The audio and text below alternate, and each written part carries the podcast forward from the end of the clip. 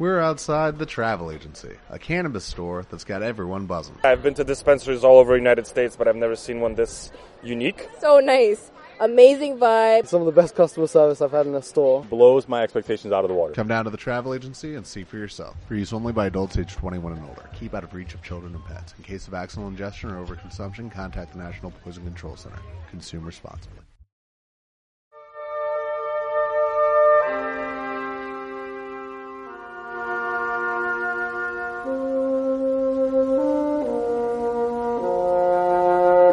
Bienvenidos a Su Cine Millonario, el podcast de las películas de tu infancia, el podcast que no se quedará tranquilo hasta que venga Edgar Ramírez, episodio 172. Yo soy David Ortiz. Como siempre me acompaña el señor Roberto Domínguez. Hola, buenas noches. Vengo de tomarme unas bolas de gelatina ahí bien sabrosas de mi amigo Drac que me ha, me ha pasado recién sacaditas del frigorífico. Unas ricas, bolitas, ¿no? Unas bolitas. ¿eh? Unas bolas ahí de Drac me acabo de comer. Nada como unas buenas bolas de Drac para empezar el día. Mmm. Delicious. También nos acompaña el señor Luis Acuña de Bogotá. ¿Qué tal? ¿Qué tal? No, yo estaba con mis caparazones aquí porque está lloviendo y hay que taparse un poquito. Sí. sí, sí, no se te vaya a joder en la peluquería. Me parece muy bien la película que hemos hecho esta semana aquí en Su Cine Millonario. Venimos cargadísimos de nostalgia porque vamos a hablar de Enemigo Mío del año 85. Una película que parece que es como peli de sci-fi, de aliens. Una especie de naufragio espacial donde dos razas se conocen y se tienen que hacer amigos y tal, pero hay mucho más. Hay mucho, mucho, mucho más. Una película muy progresista, yo creo, para su época además, que es bueno revisitarla. Nosotros queremos que se haga un remake de esta película, pero bueno, tocó hablar de ella esta semana. Para ello hemos traído a nuestro amigo Leo Bonet, arroba ñopo Bonet, eh, que de verdad que él es amigo de la casa, él ha venido a hacer películas como Heavy Metal, también hicimos eh, Wayne's World, y en este caso nos vamos con algo un poquito menos musical, pero mucha ciencia ficción, mucha nostalgia, y bueno, nos acompañó aquí, la verdad que la pasamos de puta madre.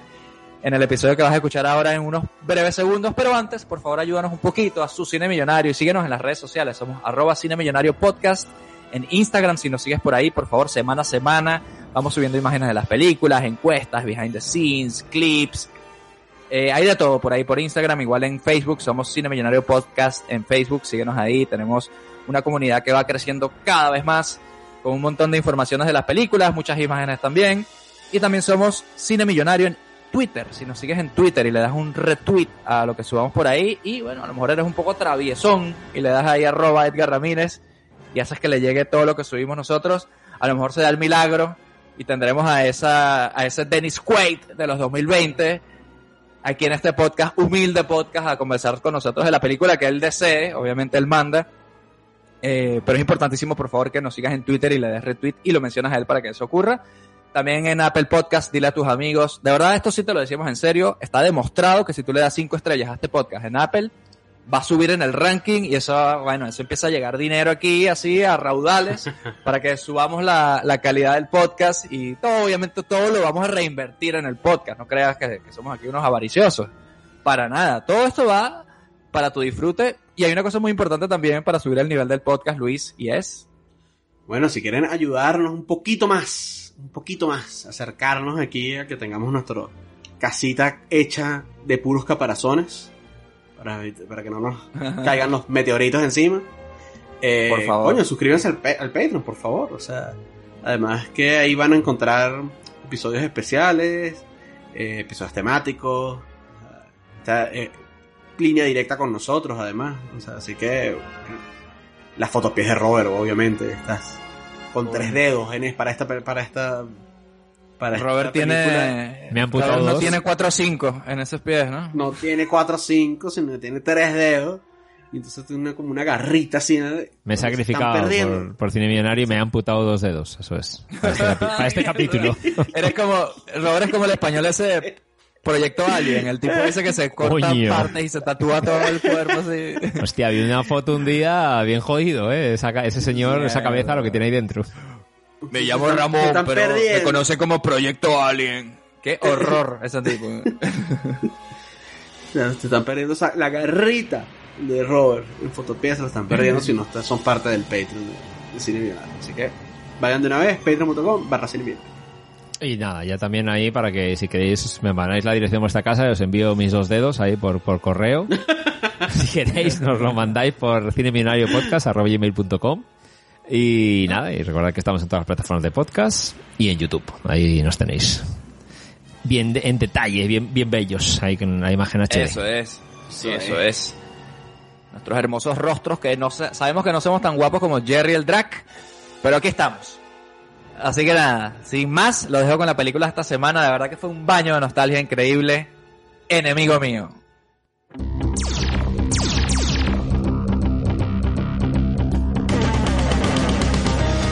Esta noche en Cine Millonario, enemigo mío.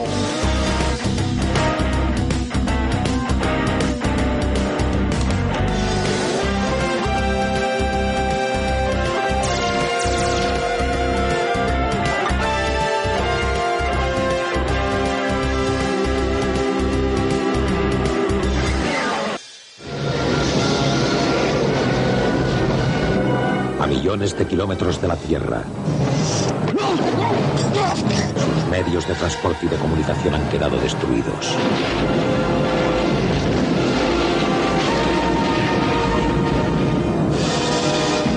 Está perdido. Está indefenso. Y no está solo.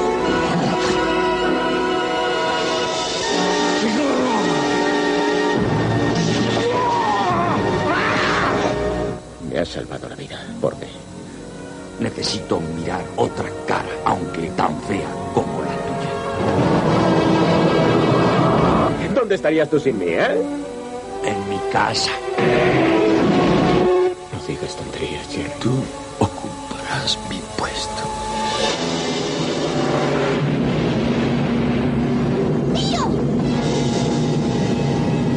Dennis Quaid. Louis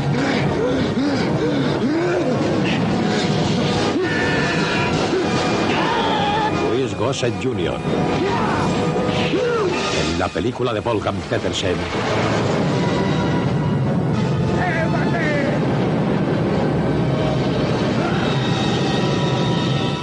Enemigo mío. Enemigo mío. Hola, Leopoldo Robert. Y luego va a venir la, el colectivo gangoso y nos va a cancelar. De ello. Bueno, muy emocionados, ¿no? Finalmente se dio el, el día que hablamos de Enemigo Mío aquí en su cine millonario. Esta sí que es una de las películas de la nostalgia.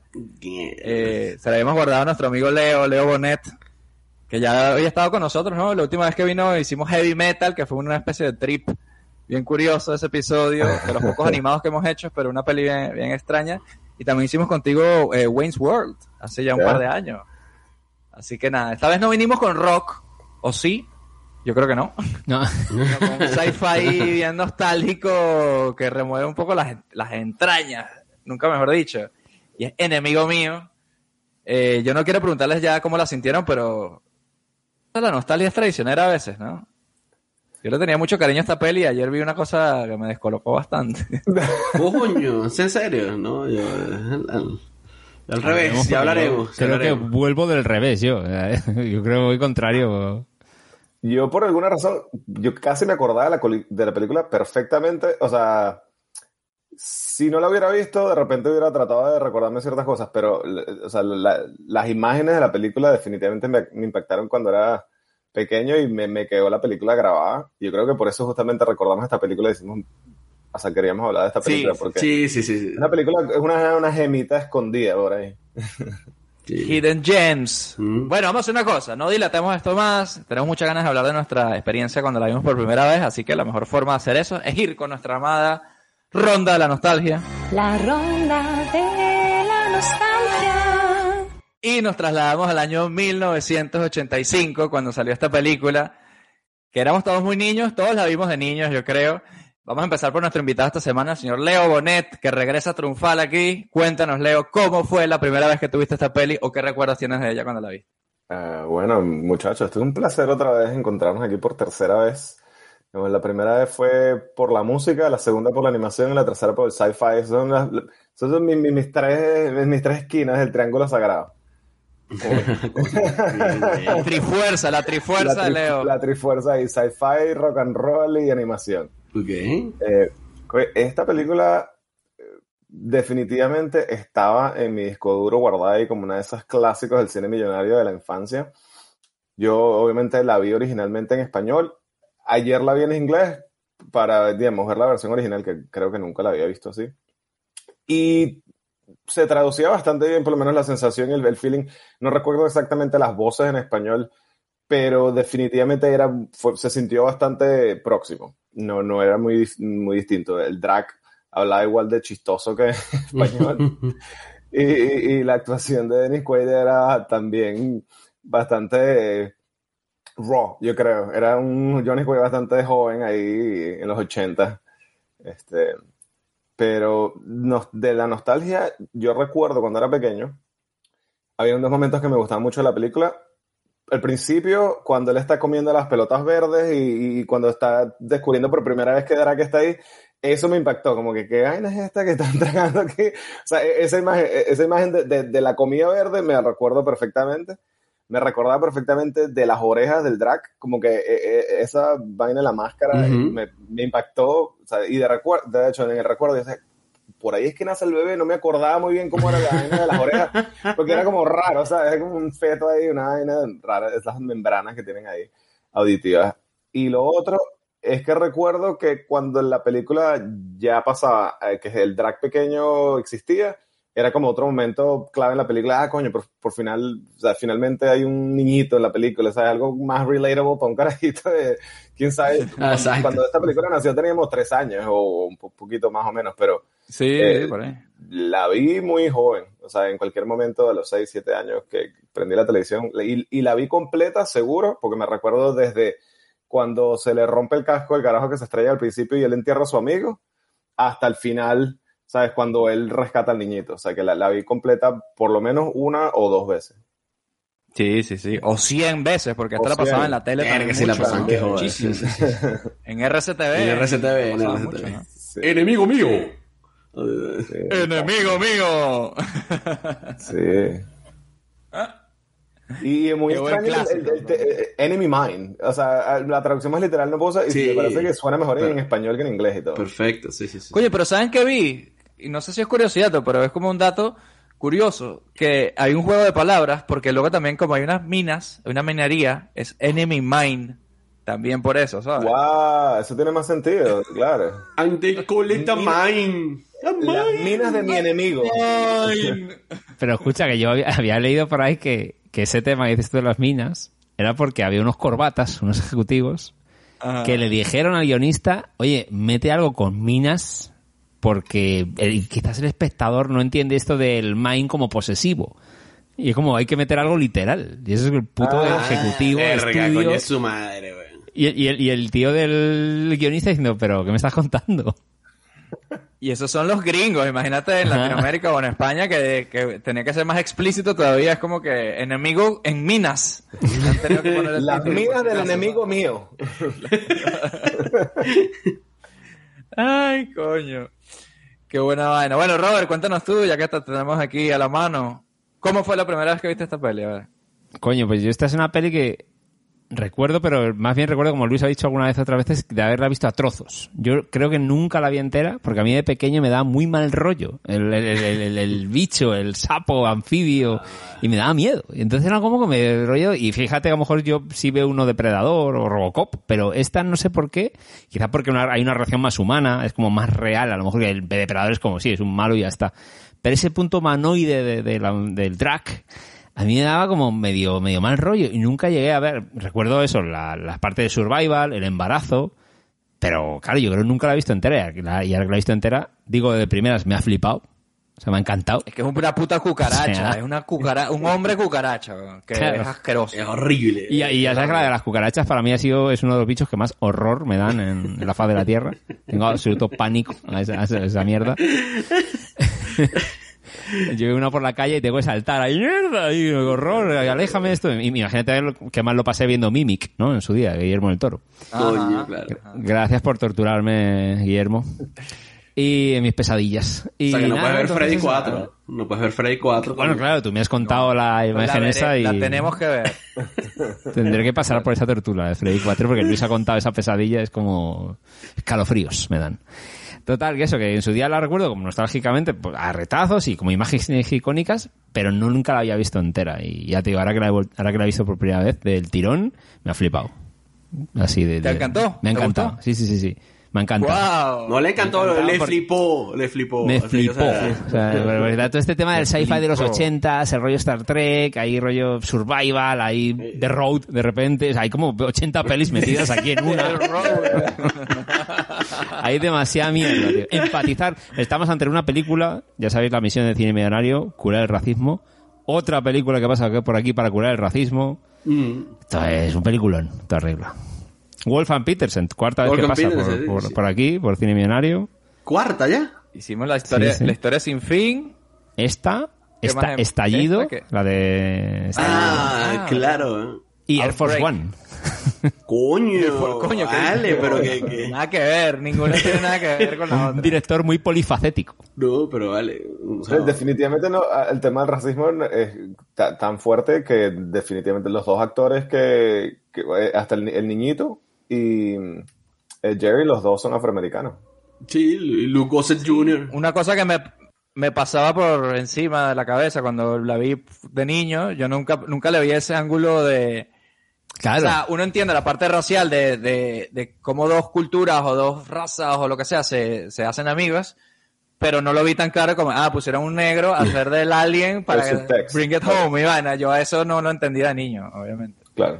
Eh, o, el, o el librito este que nos recuerda un poco como si fuese un personaje casi musulmán. Sí, sí, sí, sí, sí. el drag Bueno, y- Si no, si no- si raci- racismo interplanetario, que también. es- Claro, no, no, si, no. Algún di- si algún día diésemos con alguien, existiría igual. Hasta la transfobia cubre esta mierda película, ¿eh? O sea, Todo, es verdad, también, también, también. Ahead of its time. O sea, eh, visionaria, visionaria, visionaria. Sí, sí. Por eso digo, a mí, digo, me ha flipado, o sea, me ha encantado. Voy- Y tú sabes que es interesante que en los 80 justamente era bastante clave la cultura afroamericana musulmana, ¿sabes? Como Mm. esa estética como del príncipe del rap, como los gorritos redonditos. Ah, y- da- ¿sabes? da tricky. ¿Cómo que se llama? Da- da- el, ¿Cómo que se llama esa? Las batolas estas que Es- se ponían exacto, también. exacto. Está Perdone mi racismo, Sí. mi falta de ignorancia. Pero bueno, sí, sí, sí, es verdad que se le pueden dar esa- esas miradas ahora que somos un poco más adultos. Pero yo sí recuerdo con 6, 7 años cuando vi esta peli que sí sentía uno que, que, que esos temas estaban ahí, ¿no? Con esos detalles sociales reales del- de nuestro mundo real, pero sí que había una lección ahí que aprender, ¿no? A ver, Luis, ¿aprendiste la lección? ¿Te curó el racismo claro, niño curó la viste? Claro, por supuesto. Este, coño, y esta peli la vi, weón, en... O sea, si te curó el racismo, quiere decir que entonces tenías racismo. Marico. Los, prejui- los prejuicios, los prejuicios existen, weón. Uno, uno crece con esos prejuicios y, y, y madurar y crecer es eliminar esos prejuicios, controlarlos. O sea, Desaprender, ¿no? Que se dice, ¿no? desaprender, esa es la palabra que, estaba, que me estaba haciendo falta. Gracias, Robert. Si tú, estás, si tú estás en una feria de comida en centro comercial y ves un drag así comiéndose sus pelotas verdes, no te le quedes viendo, no te burles de él, ¿no? Eso está haciendo su costumbre. esa foto está rara, chamo. Sí, Está un poquito rara. Parece que está comiendo, parece que se está comiendo, pero otra vaina, ¿eh? O sea, Yo creo que Parece que se- está haciendo en plan Marilyn Manson. Yo creo ¿eh? que se- cortó se una costilla de costillas, ¿Ves? Estas cosas son las que a mí en mi nostalgia me daban, me dan miedico ahí rechazo. Era un poco asquerosete. Y sabes que también tengo fobia a las escenas de comer yo también. Hablando de otras cosas, Ro- Robert, también, y cuando hagamos el apartamento de Joe, ¿cómo vas a hacer, sea, Wow. Chamo. el- cuando- A ver si no la he visto. Esa. en esa película. ¿Eso no lo has visto? No, de bolas que la No, vas a ver. he. Se odia la cucaracha. Chamo, Ah, pues esa entonces no, claro, a claro. las cucarachas. No, pero a lo mejor ahí te reconcilias con las cucarachas. ¿no? Esa es la que todas estas otras películas hemos hablado de las cucarachas asquerosas. En cambio ahí son... Se te cura, se te cura la, Bueno. el miedo a la cucaracha. Bueno, esta peli yo la vi, Perdón, Luis, perdón, Luis. Ajá, ¿cómo, cómo la y vi? esta peli la vi en Omnivisión Multicanal. Ah, ¿cómo se quedan? O sea, la vi, la, la daban ahí. Me suena. Y una, un- una- el- con respecto al, al, al- al protagonista, a Gossett Jr., mi papá es súper fan de la peli esta que es con Richard Gere. ¿Cómo se llama, cómo se llama esta peli? ¿Qué? Oficial y caballero. Ajá, Oficial a Officer, Gentleman. sí. La de Eh, Love somewhere we belong. Esa película, fan de esa película, marico, fan, fan, fan, fan, fan de esa película. Y entonces cuando estaba viendo la peli, que aparecen los créditos, Luke Gossett Jr., yo así como que, verga, Luke Gossett Jr., y después pasó como media hora de película tratando de entender que, que el carajo era el, El disfrazado. el extraterrestre. Jerry. el, el extraterrestre, güey. Y nada, yo me acuerdo que esta peli además la veía, cada vez que la pasaban la veía. Me gustaba mucho el, el- el- el- el mensaje de la película, me gustaba. O sea, esta peli la veía por eso, porque me gustaba cómo se iban haciendo amigos, cómo pasaban de, de odiarse, luego eran amigos. Y, y- y ayer leí que el tagline de la película era algo así como que enemigos, eh, como que en- enemigos porque, porque las vainas eran así, o sea, por, por, Ajá. eh, eh, ¿cómo era? Compañeros porque tuvieron que hacerlo para... Y hermanos porque se atrevieron a hacerlo. O sea, Ay, por Dios, qué bello. El bello, Mountain qué- espacial, lo que le falta. a esto. Qué bello. Claro, cuando el tipo le dice, te quedaste embarazado, pero a mí no me mires, ¿ah? Momentazo. Y descojonado. Mira, Jerry, ¿te acuerdas cuando te quedaste dormido? Porque te... El bicho, bueno, este, nada, nada, marico, gran, para mí, pero tenía, desde que estaba chiquito que no la veía, o sea, tenía fácil, tengo fácil 30 años sin ver la película, o sea, Sí, yo también. eh, y fue una grata sorpresa, fue una grata sorpresa, la verdad que a mí también me ha flipado, como dijo Robert. Upa, upa. Qué bueno, qué bueno. Así que vamos. Bueno, yo con mi nostalgia, eh, yo pensaba un poco como ustedes, y yo pensé, cuando la vea voy a, voy a tener una, la- me va a gustar más, porque era de estas películas Ah, favoritas. a lo mejor yo venía con la vaina la de que seguro, seguro me va- no me va a gustar. Yo estaba pensando, eh, seguro esta película es una mierda. Y venía con ese, con ese pensamiento en la cabeza y a lo mejor por eso. Puede ser por eso, la baja expectativa. Yo La lo- baja me pasó un poco. Poquito al revés, y yo soy una persona que con los efectos especiales no, yo la- los asumo en su época, ¿ah? no, no soy, no los juzgo mucho. Eh, eh, recuerdo el episodio de La Cosa que hicimos aquí, donde yo me metía con esos efectos, pero luego lo reconoces como un buen terror. Me pasó una cosa curiosa, que la peli, cuando funciona, me funciona perfecto por la parte humana. Me encanta el maquillaje del Drac. Sí, sí. Coño, qué bien hecho está, ¿ah? el del niño y de, y de Jerry, del adulto. Pero hay, hay cosas de los... eh, O sea, no sé, en mi mente esta película no tenía problemas de efectos especiales. Era una película redonda, era Dune de su época, algo así. Era una cosa que funcionaba perfecto. Porque claro, uno la veía en una televisión de tubo en el año 87, en multicanal, con estas 20 capas... HD de la estas 20 época. capas de, De compresión de ahí. blur ahí, de, de compresión, de y luego recortado por los lados y tal. Y ayer la vi en Full HD, a todo detalle, en una pantalla grande, y coño, sí tengo que decir que le, restó puntos, como está hecho muy homemade en algunos momentos. Este, y entiendo, entiendo el año 85, y también uno piensa que si Star Wars y estas películas, bueno, en el 80 o en el 83 ya había cosas mejores, pero eran las mejores películas de ciencia ficción, con los mayores presupuestos que había. También tenía que haber otras películas con menos presupuesto que intentaban hacer cosas del espacio y tal, en esa época sin, sin tanto tal. Aquí se ve un poco más casera, me recuerda a las pelis de ciencia ficción como de los 50, 60. Sí, como Star Trek, ¿no? O Ahí- 2001 Ajá. se nota un poco más así plasticoso. Pero las partes viscerales, las partes de maquillaje, de, de cosas asquerosas que hay en la película, Mm. eso me parece que funciona demasiado bien y es un poco el recuerdo que yo tengo de esta peli. No es tanto de, ay, aprendí a aceptar a los demás. No, yo lo que recordaba era cosas babosas. Esa- esa no- esa lección no la has aprendido esta. todavía. No, Esa todavía no la he aprendido. Otra peli, un remake de esta peli o algo. Al- Algo más real, ¿no? Más cine documental ahí. Coño, pero yo te voy a, yo te voy a decir una cosa. A mí los efectos me entraron súper bien, la verdad. O sea, también la vi en Mega HD, Ultra HD, weón. Sí, y, yo también. Y, y me entraron las partes de las naves, me entraron súper, súper bien. Sea, Yo fíjate que ano- anoté al principio que estaba viendo, este, la parte de las naves estaba chévere, un poquito, o sea, yo le anoté como un poquito así como lower budget Star Wars.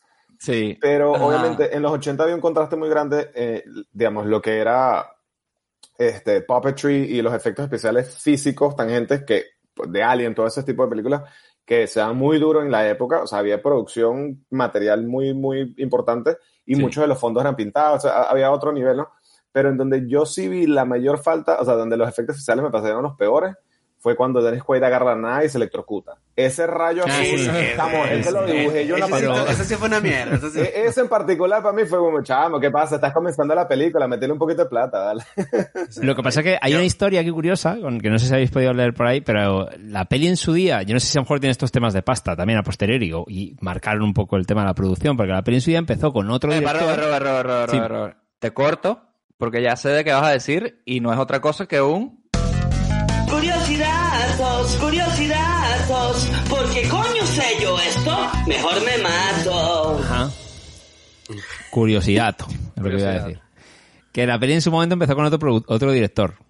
De hecho, invirtieron 17 millones de dólares en lo que se grabó hasta ese momento, un montón de mierda grabada. No sé exactamente qué pasó, que al director le despidieron. No sé si vosotros tenéis ahí la info. Yo tengo, yo te tengo esa, esa- Completa esa de curiosidad, Ah, la- entonces. ¿Qué fue, lo que pasó ahí? ¿Qué pasó ahí? Porque despidieron a un tal Richard Lordcrane, ¿no? Algo así, o no sé cómo se llama el hombre. El carajo agarró el, el, el- el- o sea, el, el Luke Gossett Jr. dice que es que el tipo no entendió el guion de la vaina. No entiendo, o sea, no, no, como que la esencia de la historia, como que no la, no la entendió. Pero aparte de eso, el hecho se gastó un poco de plata eh, en unas locaciones en Islandia, una Ajá. así. En Islandia, sí, sí. Y, y luego resulta que cuando, cuando estaban viendo como los daily, la vaina se veía que estaban en la Tierra. O sea, era claramente estaban, o sea, no, no tenía como ese feeling de, de Y otro espacio tal. planeta. Y el traje del, del, del drag, y que era una vaina en plan Power Rangers, así de, de plástico, que se veía como una mierda. Y, y le dijeron, esta vaina no se puede, esto, no- esto no sirve nada. Entonces, llamaron a, a Peterson, Peterson dijo, erga, pues que yo no quiero hacer ciencia ficción, a mí no me gusta Star Wars, soy de esa mierda. Eh, el, pero como que le gustó la parte humana del, del, del guion y accedió y tuvieron que mover toda la producción para, creo que para Alemania. Fue que la- Sí, bueno, pero los exteriores se grabaron en una tierra que, que muchos venezolanos fueron para allá, ¿no? En su día. En Canarias se rodaron los exteriores. Ah, sí. En En, la- en Lanzarote, se Lanzarote rodaron los exteriores. y los bichos Sí, sí. hicieron uno, pero el carajo hicieron en el set, hicieron un lago. Creo que es el lago donde está el... Ajá. donde- Donde se baña y todo eso, El donde llueve ve- y todo eso. todo eso, lo- eso lo construyeron completo para... Coño, ¿cómo estaba gozando ese drag en ese laguito cuando lo encontramos ahí al principio tomándose su bañito? Cuando empezó a llover, que el bicho estaba en pelota ahí, todo baboso. Chamo, demasiado extraño. Eh, empezó como a hacer una danza y, Sí, y- sí, y- sí. ¡guau! eso estuvo rarísimo, chamo. El Dennis Quaid todo jodido y el otro encantado ahí. Cuando el bicho come y hace como que... como que está todo feliz. Qué bien, vale. Tuvo que llegar Dennis... Oh, obviamente esta película... Y entiendo a Wolfgang Petersen, porque esta es una película de náufragos, más que una película de Star Wars o de estas Claro, cosas, ¿no? Claro. Creo que hay una peli, eh, no sé si por allá por los 60, algo así, de japonesa, creo, de una situación similar del típico soldado americano y el soldado japonés eh, que se caen en una Ah, isla y se empiezan a putear sí, sí. durante la peli. No sé si es de, no sé si es de mm, Kurosawa, una cosa de estas, pero esa historia, digamos que se ha contado y esta es como la versión sci-fi de eso. Yo creo que hablaremos ahora más adelante de esta peli pide un remake. Para mí pide un remake. Pide un remake, pide un remake, claro que sí. Hola. Pide, pide un remake, pero yo en el remake quisiera que los protagonistas se enamoraran. O sea, eh, no quiero que solamente. sí se lo sean- coja dormido. Exacto. No, bueno, no, despierto. Un remake O sea, millennial. Y con sentido, va a poder ser. eh, o sea, que los bichos, bueno, finalmente se enamoren y encuentren el amor entre. Bueno, no hay una... No hay algo así ahora mismo. Bueno, no, no de Aliens, a lo mejor, pero no iban a hacer algo así, una película de... Hace poco de dos soldados que se enamoran. Una guerra. No, Estaba- creo que había un proyecto que había por ahí por hacerse. Si, si no hay parto, no, Claro. no compro la entrada. Porque es que yo, mira, yo les cuento, yo, yo estaba viendo la peli, estaba viendo Ángela conmigo, pero ella se fue a dormir, entonces ella vio lo primero, no sé, media hora de la película, ¿no? Y cuando se fue a dormir me dijo, ay, seguro que se hacen amigos. Y yo por dentro, sí, se hacen amigos, pero si tú supieras lo que viene aquí realmente, ¿sabes? Y luego la película, yo no la terminé esa noche, la terminé al día siguiente y estaba viendo esa parte final y cuando ella me ve ver la película, ella ve al niñito y se quedó toda loca, pero ¿y este niño? Ah, que- no, es que es el hijo del otro. Ah, sí, pero ¿qué fue lo que pasó? ¿De dónde salió? Y yo le no, es que el tipo parió. Y ella se quedó como, ¿qué? Un momento. Eh, hablemos de eso, hablemos de esa parte. Ellos se quedan ahí varados, son enemigos, ahora son amigos.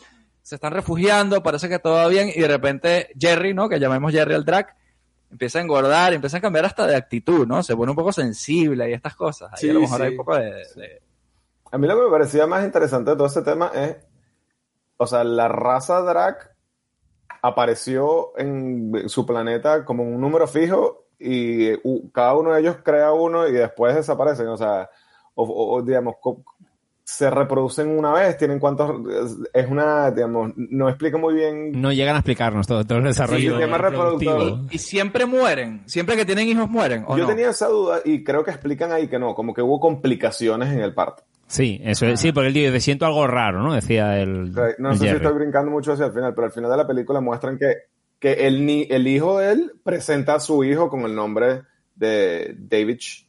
Eh, o sea, que, que sí, sí pueden ex- coexistir los dos, el No, padre y el eh, hijo. Ese, ese, ese, ese, ese momento eh, me, calentó el corazón. o sea, como- Justo antes de ese momento pre- se prende la musiquita Disney así. más- Sí, qué grande, qué grande. Se acabó la guerra, yo me imagino que después de esto se acabó la guerra. Claro, dicen, Sí, claro, claro, claro, claro. Pero ha tenido que terminar la guerra después de eso. Seguro. Además que era como que el mismo, al principio, el mismo Dennis Quaid, ¿no? El- su personaje decía que nunca había visto un drag. Era como, estaba ese odio de, de especies colonizadoras por el espacio pegándose unos con otros, pero como que el mismo Dennis Quaid nunca había visto a un, a uno del otro lado, ¿no? En ese sentido. Una pregunta, la reina del planeta de ellos, por favor, dígame que se llama Drag Queen, porque si no, es muy un desperdicio. Desperdicio, desperdicio completamente. Lo que pasa es que igual, igual no hay reina, ¿no? Como Son hermafroditas, ¿no? O sea, eso ya se lleva a otra manera, Bueno, ¿no? sí. El modo de llamarse. En, ¿no? realidad se llama. Se llama... Perdón, qué insensible soy, soy muy insensible. yo. Oye, pero es muy bueno cómo le pone en su sitio, a nivel de empatizar y conocer otras culturas, otras historias, cómo le pone en su sitio Jerry a- cuando habla del tema de embarazo, ¿no? Que le dice, mira tío, vosotros elegís, pero es que nuestra especie es así, pasa. Es un tema que está dentro de nuestro sistema, nuestro sistema reproductivo. ¿no? Estamos obligados a que en un momento dado nos vamos a quedar embarazados con el cambio. Porque el otro estaba partiéndose la polla, en plan insensible. ¡Te has quedado embarazada que existe! ¡Estamos locos! Estaba totalmente ahí como, como que no me lo creo, ¿no? Algo así. Pero estaba sorprendido, pero contento Pero también. estaba contento, Estaba que estaba contento. Pero si, si llega un punto que me marico, ya deja de reírte porque está. está- En algún momento carajo después Claro, de es Jerry. Nos Es como que estamos sí, que ya, ya, ya no, ya no. Ahí le dice. Hay un momento que le dice, nos "Yeah, estamos volviendo locos. Yeah, sí. we're crazy, man, something, yeah. Cuando estaban discutiendo, ahí se ponen a discutir de tonterías de mi especie tu especie, y el otro es como que le dice, coño, pasó un poco en Viven también, estamos locos ya en esta...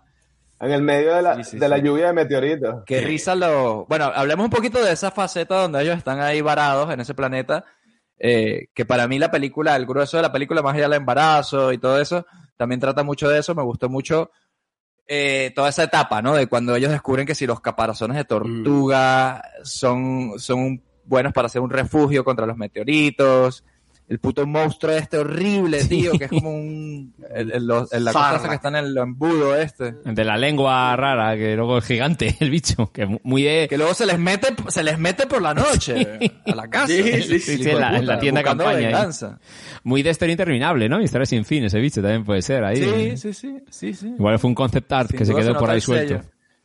Sello del director. Y, y Jerry el Drac salva a, a Dennis Quaid. O sea, le salva ahí de, la, de las garras de la movida esa. Que ese es un punto de inflexión, ¿no? Porque le salva la vida.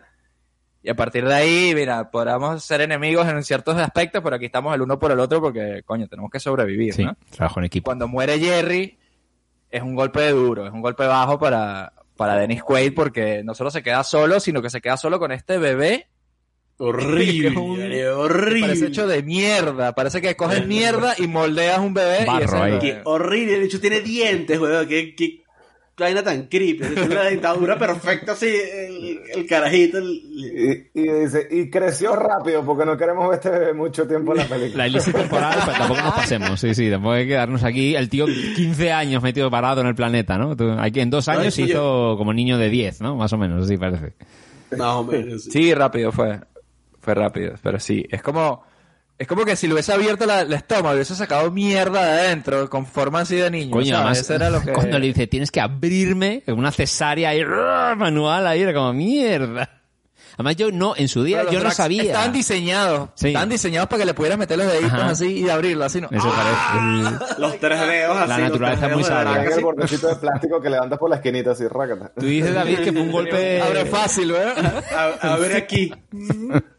Tú dices, David, que fue un golpe muy duro para, para Dennis Quaid que se que cuando se muere, pero yo que no había visto esa mierda cuando dije, no puede ser, yo estaba sufriendo, digo, se muere, no, lo pasé fatal, Un poquito larga mierda, esa pero- escena, ¿eh? porque ya Sí. Con el, con el drag, que al final es como un comediante, hay un momento dado que cuando empieza a hablar inglés empieza a tirarle mazo de chistes, ¿no? A, a Dennis Sí, sí. como, coño, es monologuista aquí, Ah, colega. me encanta cuando, cuando, cuando construye la prim- el primer ranchito así, la- el, el- el carajo, y el bicho le dice, not solid. El carajo baila dos patadas y luego se cae así. Y, y se caga de risa el otro, como... Me encanta, me encanta. Claro, pero piensa que este tipo dice, bueno, ¿y tú qué coño haces todo el día burlándote de mí? No trabajas, es estás engordando y es porque te estás quedando embarazado. Eso no lo sabía él, claro. Claro, no sabía, pero, pero eh, en general el otro no hace un coño. El, otro no ayuda en nada. Hmm. Nada, el librito, el librito. Toda la logística tiqui, tiqui. es la de Dennis Quaid, es verdad. Sí, sí, sí. De hecho, se lo echan cara igual, ¿no? Si no es por mí, estarías muerto, le dicen en un momento dado. Es como, yo aquí soy el que está pensando qué mierdas hacer para sobrevivir. Y lo de Mickey Mouse me da mucha risa. Coño, lo de Mickey Mouse. Como que no te metas con Mickey Mouse. Si sigues así, aprende a hablar tú solo, porque yo no pienso seguir enseñándote. Perdón, Taubich. Eso está mejor. Oye, mientras tú te diviertes gastando bromas sin hacer nada, yo he estado pensando en la forma de mejorar nuestra situación. Ok. Hay un dicho antiguo. Si a la primera no lo consigues, inténtalo otra vez. Daubich. Eso aprendido del gran maestro Sisma. No, de Mickey Mouse. ¿De quién?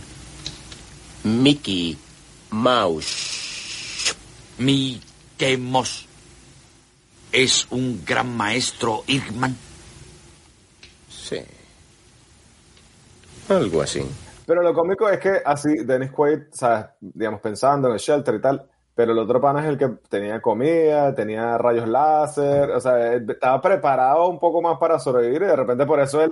La cápsula de escape del drag estaba muy bien. Tenía de todo, tenía comida, exacto. Tenía, Pasa que el, huevón de que Dennis Quaid se le explota la, la nave en lo que llega en la vaina. Y a lo, ahí a lo mejor seguro tenía eh, raciones y algún equipo de... O y algún equipo de, de, de primeros auxilios, alguna vaina. Pero es que esa mierda explotó así... pff, se, se Sí, voló. sí, sí. Oye, una cosa guapa del, del aprendizaje de Dennis Quaid, ahora que has dicho eso, del aprendizaje como persona, es que no olvidemos, yo creo que se estre- eh, cuando se estrella en el planeta es por soberbio del puto de Dennis Quaid en la persecución. Porque va todo empeñado Sí, de sí, le tengo que matar. Y, y es como al final se mete en la Y atmósfera. se, y se final es mata el que- amigo y se... y mata a su copiloto colega. Si hubiera dicho, porque el otro se lo decía incluso, ¿no? De, oye, no, volvamos. No, vámonos, tengo que sí, sí. seguirle. Y es otra fase más del aprendizaje, ¿no? De, supongo, el personaje. Totalmente. Y el personaje recién llegado a- al planeta eh, es un douche. O sea, el tipo no es. Sí. No, no es chévere, es así tipo entitled y. y, oh, somos bien, bien personajes de los 80 americanos, así que. Ah, somos sí. más arrechos que tú. Sí, sí, sí, sí. De hecho, yo lo vi Coño, como... cuando, le, cuando lo queman, cuando le incendia la laguna. Coño, ojo, puta, yo, pero yo incluso hoy en día, cuando veo esa parte, entendiendo que es su enemigo, que es un alien, pavo ahí encima de la lluvia haciendo guru, guru, guru, guru, cosas así extrañas. Tú dices, quema esa mierda. Bien quemado que está. El problema es que lo hiciste mal y la cagaste. Porque estaban educados Aparte en el odio. Estás encerrado en un planeta, chamo, necesitas gasolina para salir, ¿tú estás loco? Agarra, corre el, agarra el rayo láser y le tiras un disparo y ya estás, estás ahí quemando gasolina que de repente vas a usar para escaparte, ¿sabes? ¿Estás loco? A mí- no- solo no estaba les- pensando en matar a su enemigo. ¿No les dio un poco esa actuación de Dennis Quaid como un Harrison Ford del chino? Así. Ah, bueno, sí, podría ser. Sí, Le sí, faltó sí, sí. apuntarle con el dedo así con el dedo así. eh, está ahí como Sí, un sí, poquito sí. todo sobradito. Como un, como un poco Han Solo, pero pirata, pues. Sí, eso es- son cosas que haría Han Solo. Intentar quemar al, al alien. Estoy de acuerdo. Sí, a mí personalmente, eh, lo- una de las cosas que me parece personalmente que no envejeció tan bien fue la actuación de Dennis Quaid. Me pareció un poquito sobreactuado. En muchas Eh, partes, sí. Ese personaje como que americano de los 80 estaba un poquito recargado. Bueno, Pero cuando empieza allá a currar con él y a empatizar, ahí como que baja, ¿no? Y te Sí, empiezas a creer claro, más, sí, ¿no? sí, sí, Pero a veces gritaba como de la nada. El personaje de él como que... Sí, era un poco sobreactuado. Bueno, pero... no- Marico, ¿pero qué pasa? O sea, claro. Cálmate. Cuando se da cuenta que las caparazones sirven de protección, Ah, sí, por sí. ejemplo, que se pone así, ¡ah! Esta vaina", y se da coñazo con la vaina. Bueno, pero eso es un poco justamente como Castaway, es como el, ¿sabes? El, nau- el náufrago, pues, exacto, está desesperado, bueno. Este, y de hecho, la- las tortugas me recordaba demasiado, eso era bien clave en la película, sí, el monstruo de la arena, que también era un poco como que, bueno, un poquito Star Wars, o sea, había muchas referencias que eran un poquito Sí. Sí, de la época Digamos. también. de la época, claro. Pero me, a mí me entraba bien, sí. Star Trek, ¿no? Supongo habría cositas también, ese mundo de otras criaturas, de sí, otros planetas, de- esas de- cosas. de explorar. Una vaina que me dejó loco y creo, y creo que es que la- la- lo único así que le voy a criticar a la película es que la película es toda contemplativa, es todo verga, eh, la guerra es mala, no sé qué, coño, podemos ser amigos, no sé. Y de repente en los últimos 20 minutos el carajo dándole machete a todo el mundo. Robocop se convierte Sí, en sí. vaina. Comando, Era marico, se Robocop o Terminator ahí con la fábrica. Como- a mí me recordaba como comando así cuando O Comando también. con las cadenitas así en la Comando, vaina sí, sí, y, sí. y el fuego saliendo del marico y, y agarra uno y lo tira por una vaina y lo muelen al tipo o sea, como que otra Bueno, película bueno, bueno, hablemos, de, hablemos de eso, sí, sí, sí, porque yo cuando les decía que esta película me recuerda sensaciones muy viscerales de los efectos y tal de cuando yo era niño, y no es que me diera miedo, pero sí que había un poquito de miedo, ¿no? Con esta peli. Eh, son dos cosas. Número uno, lo que dice Luis, las muertes del final, la muerte del villano cuando lo meten en la Sí, lava, esa, que lo deshacen. Hijo puta, saca un frame, pero escucha David, eso dura un segundo en pantalla y es verdad que impacta, me tiró una mierda en pantalla. Pero se derrite horrible. pero es horrible marico horrible Luego, el que lo tiran al triturador, También. el tipo, ajá, es un muñeco, pero Sí, se ve sí. que está molido, torcido así torcido y luego sale la oreja del carajo Ajá, eh, sí, como que los zapatos del tipo y luego la oreja y es Y luego viene otro, un minero, y recoge la oreja del tipo. es otra película ahí en ese momento ¿eh? A mí es lo que me encantó, porque eh, por eso decía que me ha flipado la peli, porque de repente era otra peli harta por otro lado, con venganza, con el rollo de Road. Es que de repente es como el pibe con su niño y los caníbales, que en The Road eran caníbales, ¿no? Que querían comerse a los humanos. Estos son desgraciados que hacen esclavos a los drag. Muy interesante ahí. Y hay otra cosa que les quería comentar, que es cuan- cuando él lo dan por muerto, toda esa parte que está como, como una morgue espacial, que es cuando le están quitando la cadena y el tipo se despierta. Esa vaina de niño me traumatizaba esa mierda. Y, me pasaba una cosa, porque esta película la, la habré visto con seis años, ¿sabes? Es una tontería, ¿no? Pero cuando, cuando él llega que está como muerto, que le intentan quitar el librito y se despierta, y es como, coño, este tipo está vivo y tal, no sé qué, ¿no? Eh, luego él como que lo afeita, se afeita, ¿no? Se arregla y va, va a buscar la nave y va a buscar a Samis, ¿no?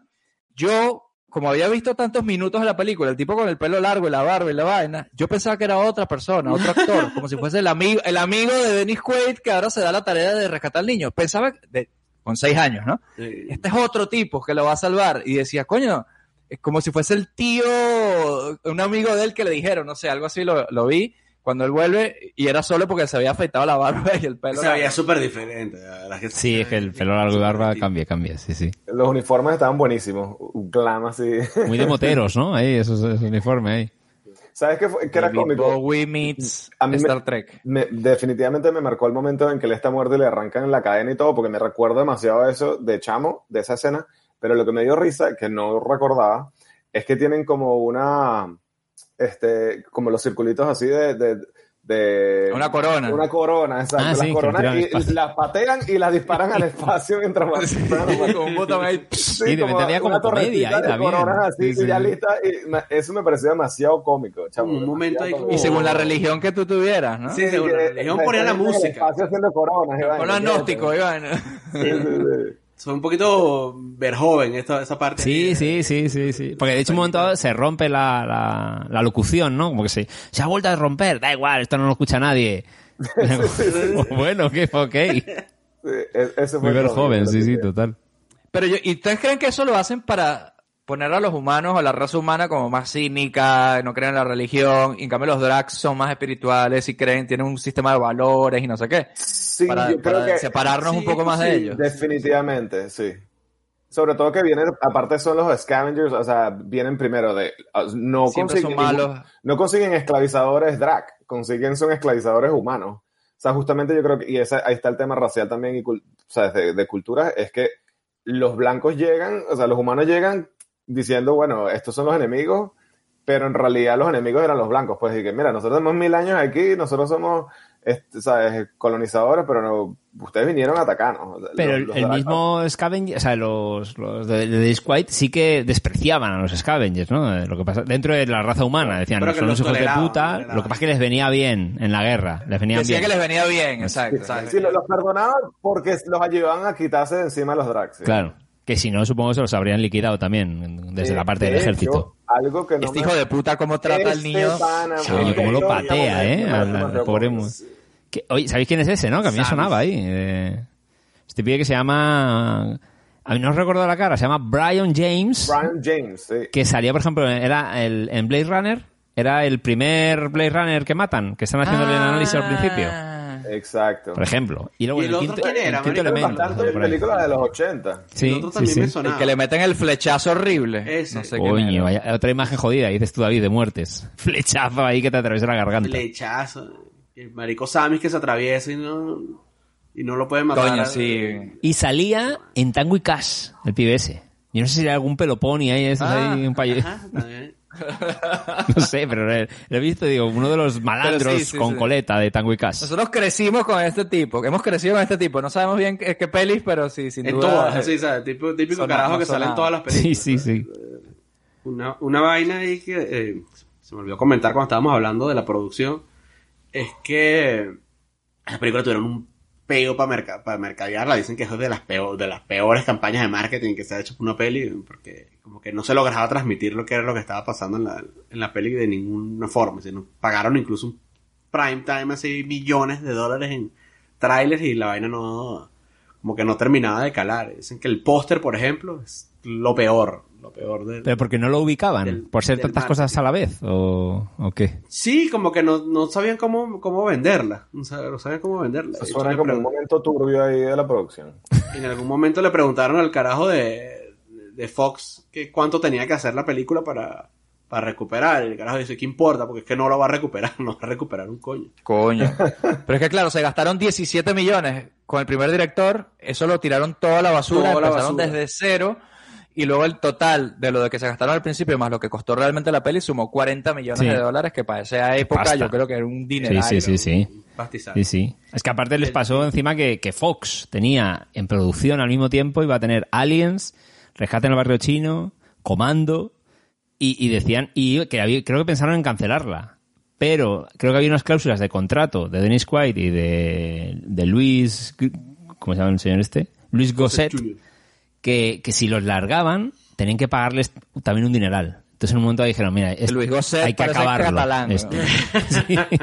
Esta peli hay que acabarla. Y claro, al final pues igual no supieron qué hacer con ella, ¿sí? Después. Y, y con la referencia a Doom que José, no me acuerdo si fue Siskel o Ebert, uno de los dos, dijo que ese era el Doom de ese año, que era el mismo, que había sido un flop el año anterior de, de crítica y de, y de taquilla.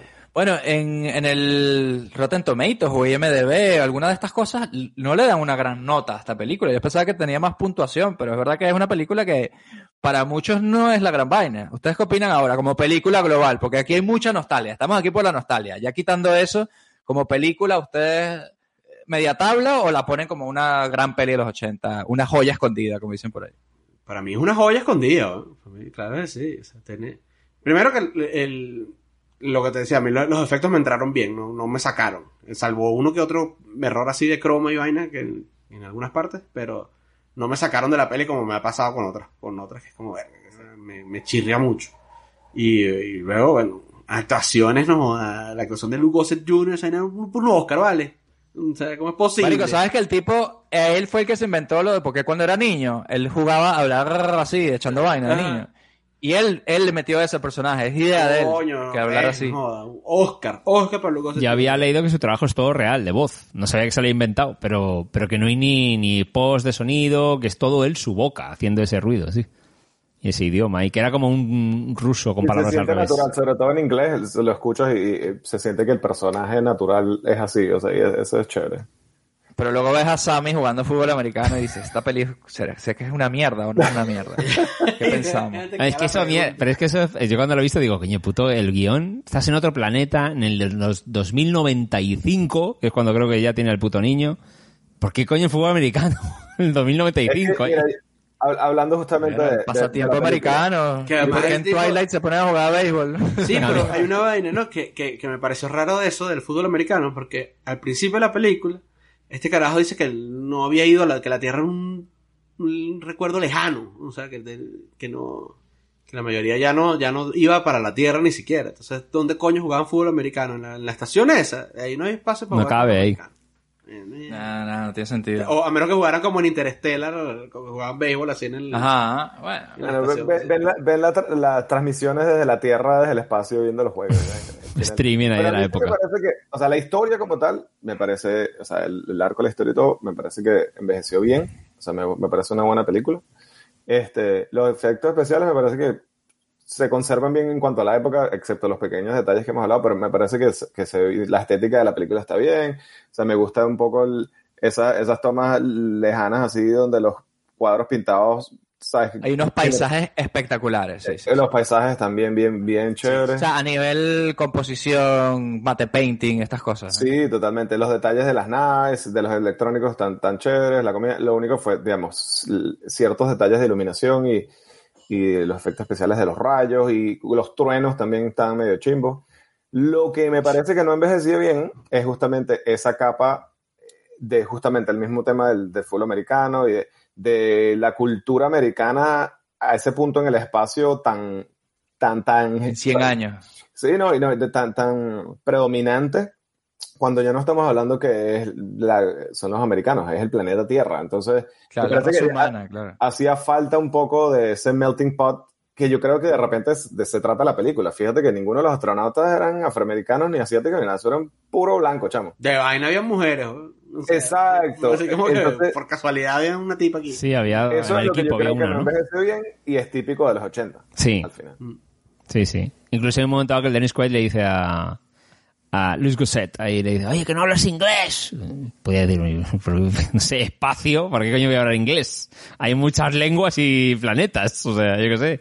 Yo, el drag le dice, mira, yo hablo francés, español, alemán, japonés, inglés no, no hablo, pero sí sé humano.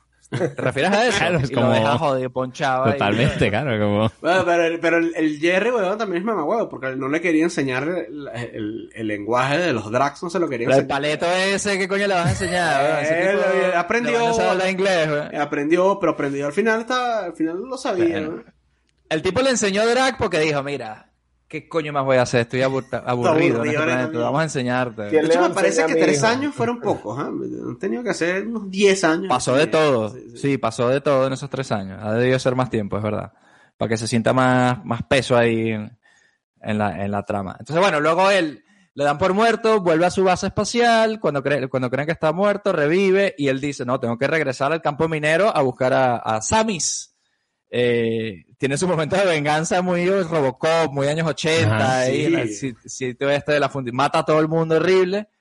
Eh, y Samis lo damos por muerto. Samis lleva golpes en esta película, Coño, lo, pobrecito, lo eh. mueven así como si fuese un, Un ahí. Sí, sí. Cuando el bicho lo agarra, cuando lo, cuando lo, apenas, nomás lo ven los esclavistas estos, lo primero que hace el tipo es que lo agita así como que, ¡oh! Horrible. Y le empiezan a empujar entre uno a otro, ¿no? Pasándoselo ahí Sí, como, así como si "Eh". fuera un balón. sí. Pobrecito. Ah, este, malandra. o sea, este va a ser un buen esclavo. Sí, coño. Sí, sí, sí, sí. Hay una, hay un subtexto no, no, no muy sub aquí en esta película que yo de niño es verdad que no lo vi, ahora, ahora sí lo veo. Esta es la película que curó el racismo. Antes de pasar a nuestra escena favorita, yo quisiera que me dijeran en el, esperemos que inevitable remake de esta película, ¿a quién pondrían como Jerry y como Dennis Quaid? Que no me acuerdo el nombre ahora de, de Dennis Quaid, ¿cómo era? David, una vaina así. Eh, Willis, sí, que era un nombre como... algo... Willis- eh, David. Willis, algo David. Sí. yeah. David, sí. Pues yo diría Chris Pratt para el papel de él. ¿Qué opinan? Alguien así cocky, que al principio te caiga mal, pero luego Bueno, sí, y pegaría un poco porque Chris Pratt en la vida real es bastante, ¿sabes? De derecha americana, así. Hola American Boy, así, sí. Está bueno, y aparte, bueno, es, Star-Lord, pues él ya, ya- tiene experiencia en el En el espacio. espacio. Tiene- Yo creo que lo haría bien. Podría ser. Chris Pratt. Podría ser. ¿Y de Jerry? ¿Y de Jerry quién pondría? Coño, yo diría que RuPaul. Ah, mira. Así representando, así, digamos, a... Eso sí es una drag queen. Coño, representando ahí, ¿sabes? A la raza, a la cultura, am, digamos, a... Creo que RuPaul está muy mayor, ah, está muy mayor para ser de Jerry. Puede ser. Bueno, pero con maquillaje ser. de lagartija ahí espacial.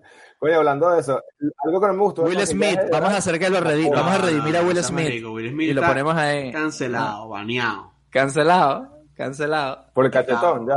Sí, no, no se puede. No vuelve a Chris hacer. Rock, entonces. Y reivindicamos a Chris Rock, Chris. Rock, Chris Rock. Chamo, sería cómico, cómico Chris Ah, Rock ahí. ¿sabes que, sabes que el propio es Michael, Michael B. Jordan, ¿no? ¿Sabes que el- el- el- ya sigue hablando un poquito. Michael B. Jordan. No, pero molaría. Como ser. estamos en algo, algo más ahí. ¿Y por qué tiene que ser negro? Yo creo que deberíamos darle la vuelta a, esta- a este tema. Debería ser negro el personaje gringo y buscarte un latino, por ejemplo, ponen- ponen- ah, como el drag. Pones Podría ahí ser. a... Eso justo estaba pensando ¿cómo algo más así. El, el burrito, el burrito de Shrek, ¿no? ¿Cómo se llama? El que hace eso, Eugenio Derbez. todo. Eugenio Derbez, Un ahí. poco mayor ya. ¿no? ¿De veritas? Sí, pero está maquillado, no a Ah, bueno. También está viejito. Como con RuPaul. Háganlo, coño. Yo quiero que hagan el remake de Enemigo Mío. Está perfecto. Yo no sé cómo no lo han pensado en hacer. Tienen que hacerlo. Sí, alguien tiene que comprar esos derechos. Además, hoy, hoy le puedes meter más mandanga, sí, de, de las Y capas. que lo metan textos. en el universo ahí MCU y aparezca enemigo mío en una dimensión paralela ahí. Sí, con, con hombre trans. Creo que está jodido, ¿eh? Creo que está jodido con hombre embarazado de Disney. Creo que está censuradísimo eso. Chamo, yo, te digo, no, no, no, no lo dudes que va a pasar pronto. Disney es bastante open mind en cuanto a eso. Bastante inclusivo. Pero enséñame la versión china. La versión china esa va es la- a esa es la salir pregunta. Ahí no la estrenan, no lo estrenan. como Ah, no, yo creo que na- nadie ha O sea, visto Disney chino. Lightyear. Seguramente si vemos Disney chino es otra vaina. Otra vaina, ¿Qué, vaina es esta? Y, eh, de, esto, de esto hemos hablado, que en China les cambian en las versiones así de, de streaming Todo, sí, claro. cambian, pero el final, o sea, por ejemplo, que si eh, en Fight Club, al final de la vaina, aparece un cartel que dice como que, bueno, y, y a este carajo lo metieron preso por estar desestabilizando el gobierno. Y, Y se rehabilitó en un hospital psiquiátrico. Y lo mató el gobierno. Que caga. caga. Pero además sí, un texto, eh, que suena como a, bueno, un a texto, sí, dementes. Parece una Claro. vaina de los Simpsons. A mí me parece. Sí, sí, sí. Como cuando sacan el fotograma lo Los de Simpsons, Pucci, ¿no? Eso, de de Pucci. Pucci. Como lo de Puch, Y se fue a su planeta, ¿sabes? Y se ve ahí. Que luego resulta que Y murió, de- murió de camino a su planeta. bueno, Leo, cuéntanos, ¿cuál es tu escena favorita de Enemigo Mío? Hmm. Eh, oye, debo decir que probablemente por, por, digamos, por lo que me quedó marcado eh, desde de pequeño es Dennis Quaid comiéndose la comida verde así cuando finalmente logra escaparse y tal. Y chique, después de este pickle espacial as- asqueroso que me dio este pan a comerme, Que se movía, ¿no? no puede ser peor las pelotas estas Ah, era un verdes. gusano. Sí, sí, sí. Era un gusano, ¿no? Después de haberme tragado este gusano, estas pelotas verdes, coño, no pueden ser peor. Pues, y el bicho se las tripea y ahí eh, definitivamente parece como un caramelo, algo así, me pareció interesante. Desde, desde el punto de vista de niño cuando la vi, me llamó eso la atención. Y ahorita de adulto me pareció que, que se conservó bastante bien ese... Las hicieron con gelatina verde. Esa, esa- Eso es lo que parece. tienen que estar ricas, deben estar Claro, sabrosas. eso es lo que parece. Fresquita, además, Esa, esa escena me la, me la me, me recuerdo que... Y me tripeó también la escena de, de cuando él estaba supuestamente muerto eh, y le van a agarrar la Coño, cadena sí, sí. y se despierta. eh, Me recuerdo. Aparte todo el, el ambiente. mierda da miedo, horrible. Como cambia también un poco la película, o sea, la oscuridad de la película en el planeta y tal, y ahora pasa como que a la nada y tal, eso me pareció chévere. ¿Y dónde está la etiqueta de este? Ah, Los de la funeraria son muy descuidados. Ve que hay dentro. Mira a este pobre. Al menos está completo. Algunos tienen mucha suerte. Así es. No hay etiqueta. Pondremos desconocido protestante. Espera. ¿Qué? Adelante, quítaselo.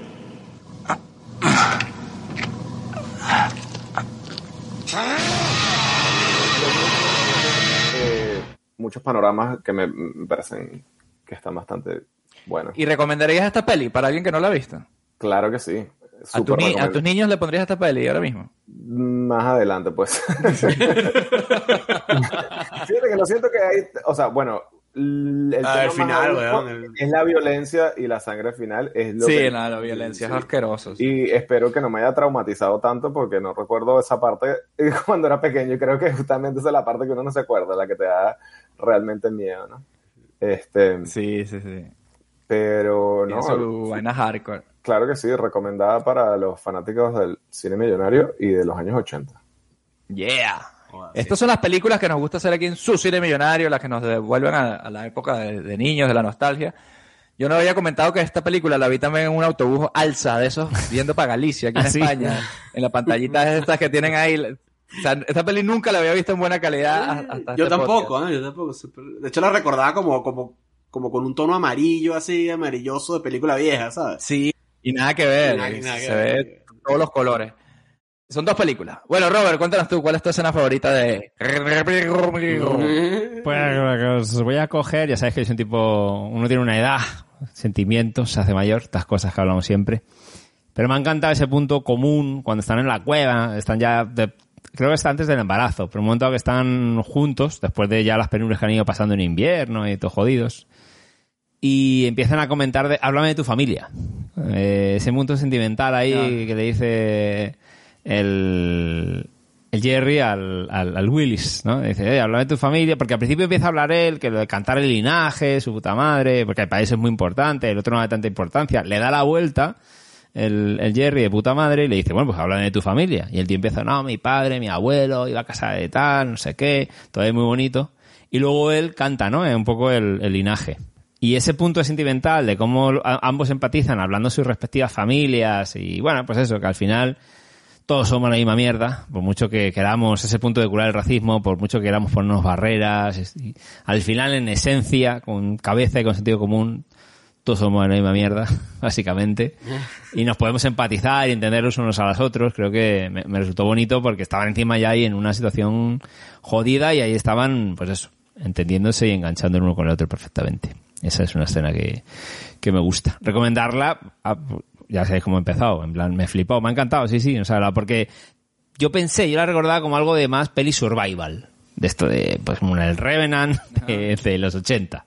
Pero cuando veía eso, lo que ha dicho antes Añopo de, no, y van al espacio y las naves y hay tanto cambio de movida que al final dices, la peli dura hora 45 y dices, coño, pues es verdad porque tiene varios como capítulos, podría ser una microserie ahí porque es como, tiene mucha variedad de, de historias y Sí. pasan por muchas putadas, los humanos al final sí que intervienen bastante y la, la he visto bastante dinámica, cosa que una peli de los 80 a veces una veces pues tienes el rollo de "Ay, me aburro, no me aburro, es muy larga, no muy larga, muy, demasiada grasa, ¿no? Sí.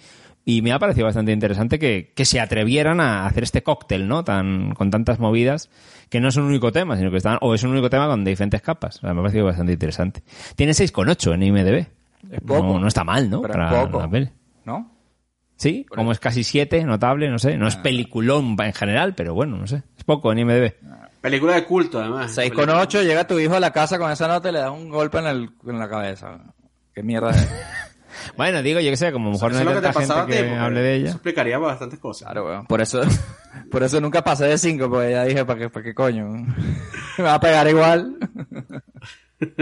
No, c- cinco dicen, coño, chamo no puede. Seis y que mira, ¿qué te pasó? te Vale, pero... Cinco, vale. exacto, cinco. Cinco es, coño, mira, Sí. tiene problemas. vale.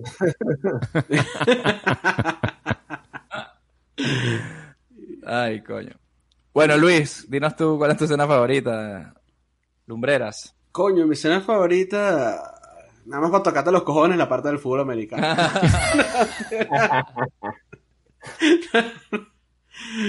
Porque más allá de lo del fútbol americano, que si tú dices como, verga, ¿qué coño está haciendo esta gente? Tenía este punto ahí de que de, de- el, el niño aprendiendo las tradiciones del- de los humanos y luego... No, mamá, te estás inventando Bueno, un no. montón de argumentos ahí para poder justificar a nada, más para, nada más para tocarte los cojones. Nada, más- nada, nada más para tocarte los cojones. Pero, no, pero si tiene este punto así como de, de wholesome ahí, de que los hechos están jugando y se abrazan y no sé qué. Y tiene el momento eh, eh, en el que ellos hablan de que son, Ah. de- que son distintos, ¿no? Ah, sí, sí, también, ¿verdad? Sammy tiene 4 o 5. Isaac que le dice, coño, que soy feo, le dice, le dice el niño, ¿no? Entonces, sí, Coño, yo quiero 4 o 5, vale. bueno, total que, y la recomendada, recomendadísima, o sea, me encanta esta película, ojalá, ojalá más personas la vean, y ojalá haya un buen remake de esta peli también, porque creo que el mundo lo necesita en estos momentos, así como una nueva We Are the World de, de Michael Jackson, sí. hace falta una película de esta. Yo creo que hoy en día esta película poca gente la conoce, las de nuestra generación la conocemos mucho, pero es verdad que ah, no pasó la prueba del tiempo a nivel mainstream de que la gente le sonara más como a lo mejor otras películas, yo que sé, Sí, los Goonies sí, o alguna cosa más de los 80 que la gente recuerda Sí, más. dice, en, en, en Wikipedia dice que tiene un, como un, que sí es como una película de culto. Sí, pero puede ser lo que dice David, que no es de cultura popular. Y yo, eh, yo viendo la No, día no, de hoy, claro, tenía que pero- haber trascendido a, Claro, a claro, cultura no, pero- popular. Más. Pero que también me sorprende que sea una película de culto. O sea, no, no es lo que quería decir. Ah, ya, ya. Me sorprende que, que, que se haya encontrado de repente su nicho. Porque no, Sí, sí. películas que se quedan ahí se, se, se, se olvidan y ya, ¿sabes? Hay demasiadas películas, es verdad. Habrá gente que se disfraza de Drac en las Comic Con y esas Eh, cosas. ¿te imaginas? Eh, pero qué buen, Bueno, qué si buen hay gente disfraz, ¿eh? de Star Trek y esas cosas, ¿por qué Lo no de Drac? ahí en mi lista. Qué buen disfraz. ¿no? Bueno, voy yo con mi escena favorita. Creo que no me la han quitado. Tampoco hay mucho que quitar, pero para mí es el momento cuando el tío, el, el amigo de Dennis Quaid, que es el mismo Dennis Quaid, pero yo pensaba que era otro. el primo, yo decía, coño, qué, qué, qué motivado este amigo de- del, del que se murió, que ahora quiere volver a por ese niño sin haberlo conocido ni siquiera. Bueno, así piensa un niño de 6 años, lo siento. Ya saben por qué sacaba 5. Eh, pero me, me gusta mucho cuando el tipo se escapa. Naciste ¿no? así. que le dicen los otros y le dicen, oye, pero no puedes salir, no vayas para allá, eso no está mal, no sé qué. Y el tipo le dice, América, ábrame esta mierda que me voy para allá. No, no podemos. Y el tipo destruye la, la, el hangar ahí, le cae a tiros a esa mierda. Y me encantaba su nave. Cuando yo cuando era niño me gustaba mucho la nave del tipo, el, el diseño. Me pareció una nave como de juguete, pero he visto bien en una peli, no sé, ese, ese medio Top Gun ahí del espacio, que es un poco de este tipo. Eh, a nivel personaje, sí que es verdad que es muy pasional, muy gringo, a lo mejor no piensa esa, pero en este momento de lealtad y tal, que hizo lo que tuvo que hacer, me parece buenísimo de determinación. Y obviamente al final cuando lleva a Samis, que yo pensaba que era que él lo llevaba a donde los suyos, pero lo que dice la película es que es que cuando Samis tuvo él un hijo, le puso el nombre de este tipo No, y, no, él no, lo llevó, alguna vez así. lo lleva, No, no, no. no, él sí lo llevó. a su planeta y tal, y después cuando Sammy tiene su hijo, él lo Ah. presenta y con el nombre Y añade, y añade el lineaje de, de, de- Ah, de Davich. qué hermoso. O añade a Davich a su, a su lineaje. Qué hermoso, Mensaje. hermoso.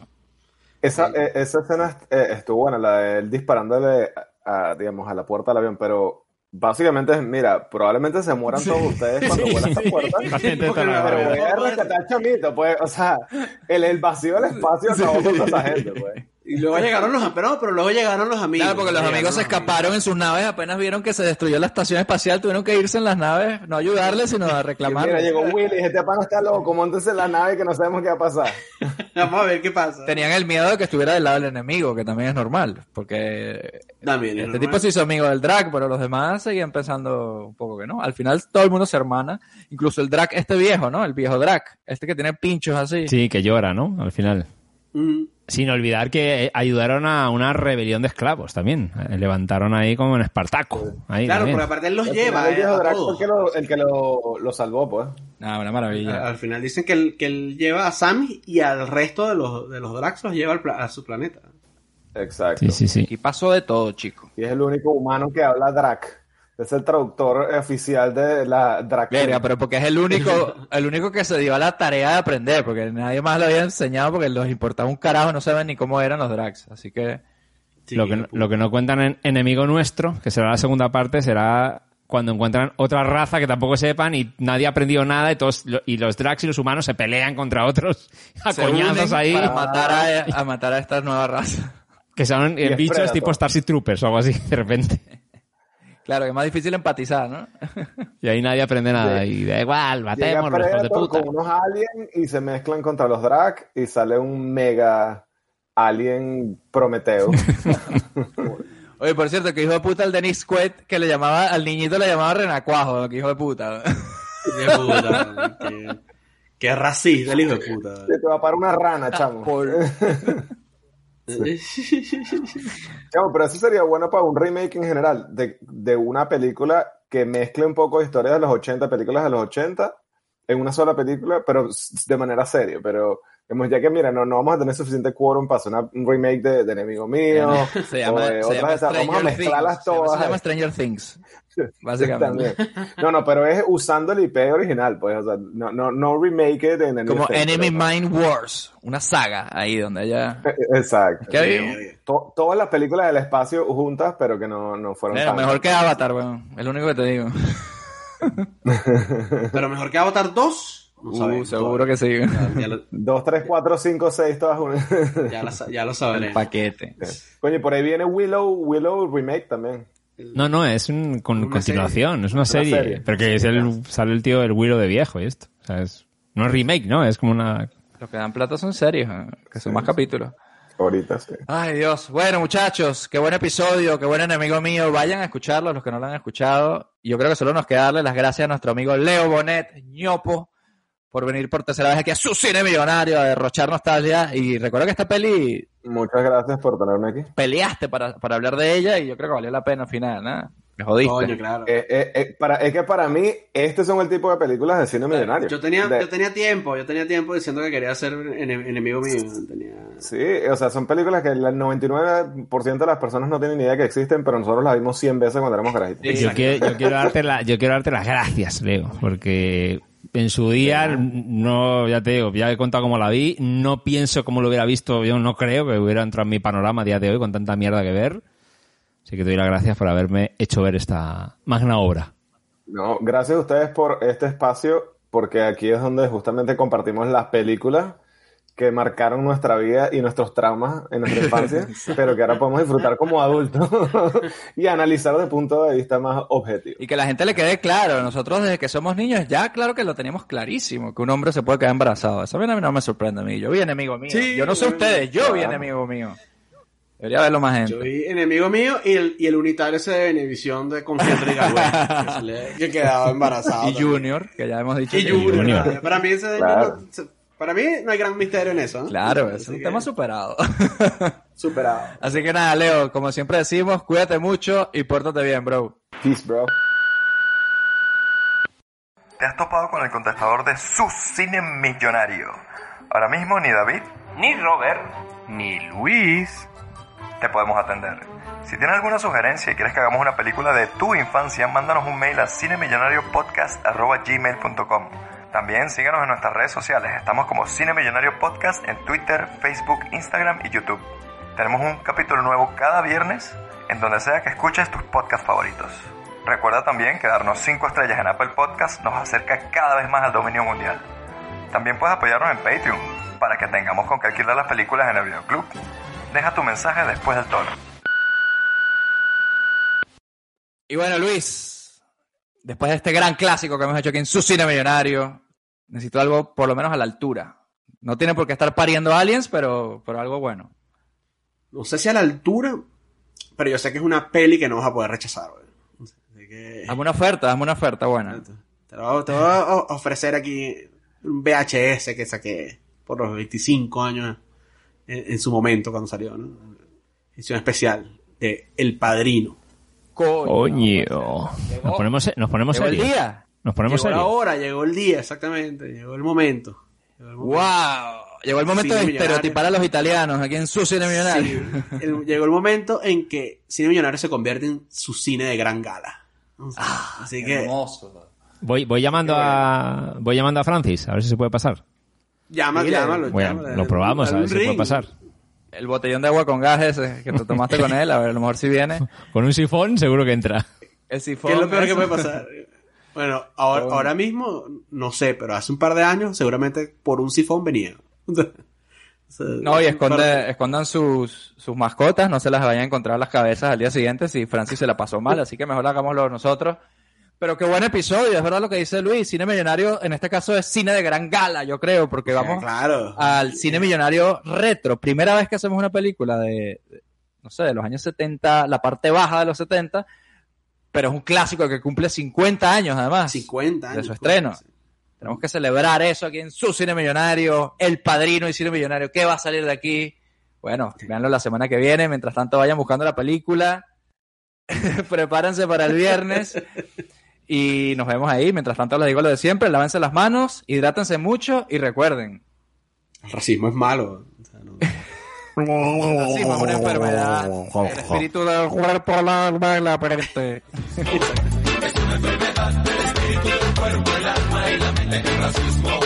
Es una enfermedad del espíritu del cuerpo, el alma y la mente el racismo. Es